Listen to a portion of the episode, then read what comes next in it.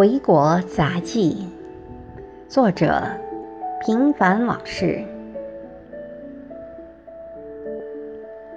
第四十四集。做女不甘寂寞，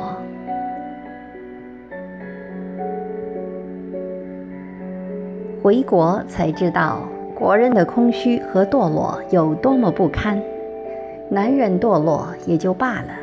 有些女人也跟着潮流找起外爷，一个不够，还要找多个，老的不行，还偏找小的。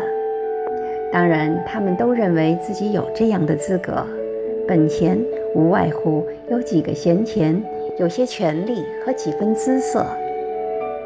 对此，女人们都有各自的说辞，借以敷衍自己的良心。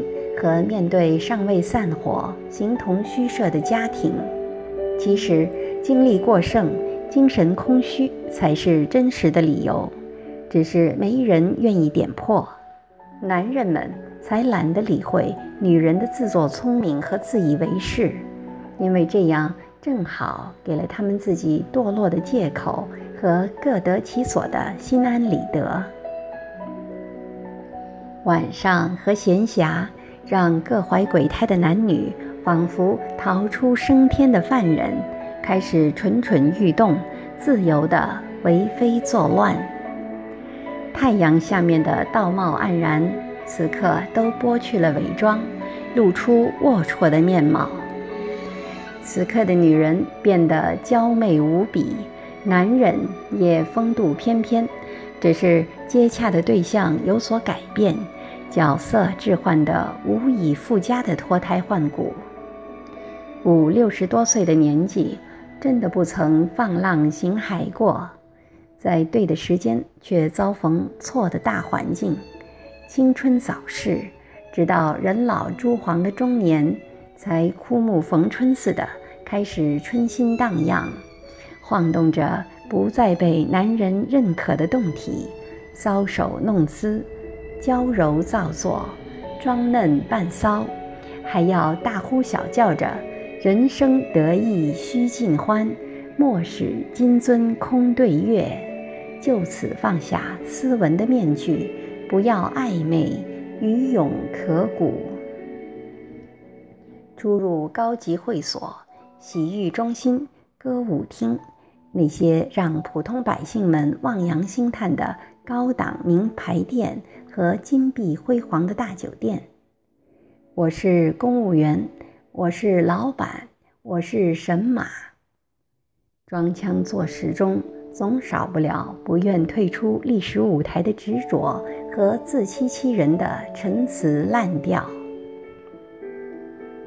他们真的很可怜，儿女长大成人，除了缺钱或混不下去时，才想起他们。男人们凡事敷衍的态度，更让他们无可奈何。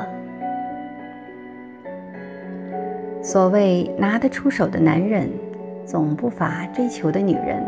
只要不挑肥拣瘦，总能暗飞若蝇，环肥燕瘦的招之即来。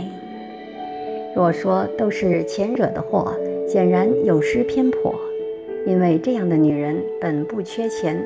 只是精神上被洪水猛兽般的时代潮流撕扯出一个深不见底的黑洞，需要有女娲补天般本事的男人怜香惜玉、狐假虎威的去缝缝补补缺损浮躁的灵魂，不肯轻易退出人生的历史舞台。政治生命如此。精神上亦然如此，但可怜之人必有可恨之处。晚节不保的人，往往会更加空虚，因为最终都得不到他们想要得到的东西，而且总有一天，他们连自己这一关都过不去。那时，他们良心发现，才开始反省和检讨自己。却再无法面对儿女、丈夫、家人、朋友、道德和文明，到头来也只能醉生梦死，连灵魂都没有安放之所。可怜可恨的女人呐，我只能为你们歌功颂德，却敲不响明天的丧钟，因为我在螳臂当车、物欲横流的大环境下，颇有些不自量力。其实，堕落不分男女，相同的是。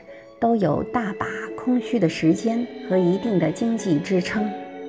不同的是，女人的堕落，其背后应有一个慢待她、敷衍她，甚至先她堕落的老公；而堕落的男人背后，大多有一个貌似贤妻良母，却同床异梦的女人。